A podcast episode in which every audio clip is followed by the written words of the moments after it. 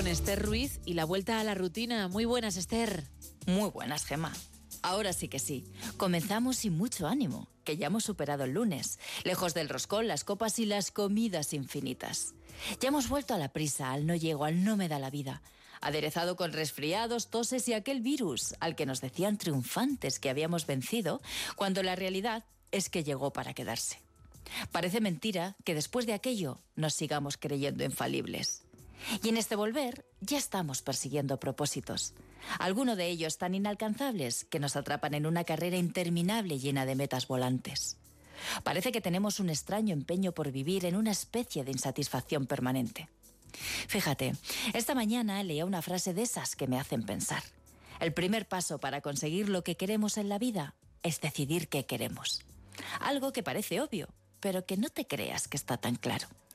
Y es que creemos que queremos algo porque es lo convencional, a lo que se supone que aspiramos porque es en lo que nos hemos educado, lo que hemos escuchado desde niños, para lo que hemos estudiado, lo que conocemos, lo que se supone que es lo normal.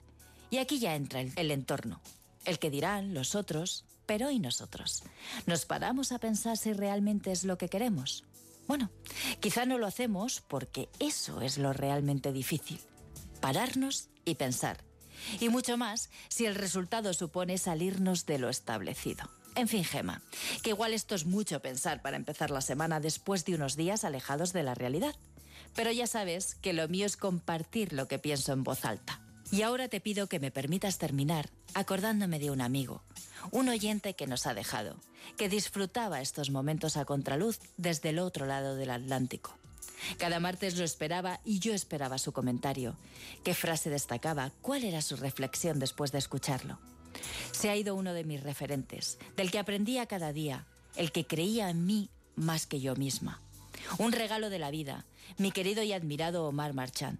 Estoy segura que nos seguirá escuchando desde su balcón de la gloria y que hoy le habrá gustado ser él quien cierre este a contraluz. Desde luego, muchísimas gracias, Esther.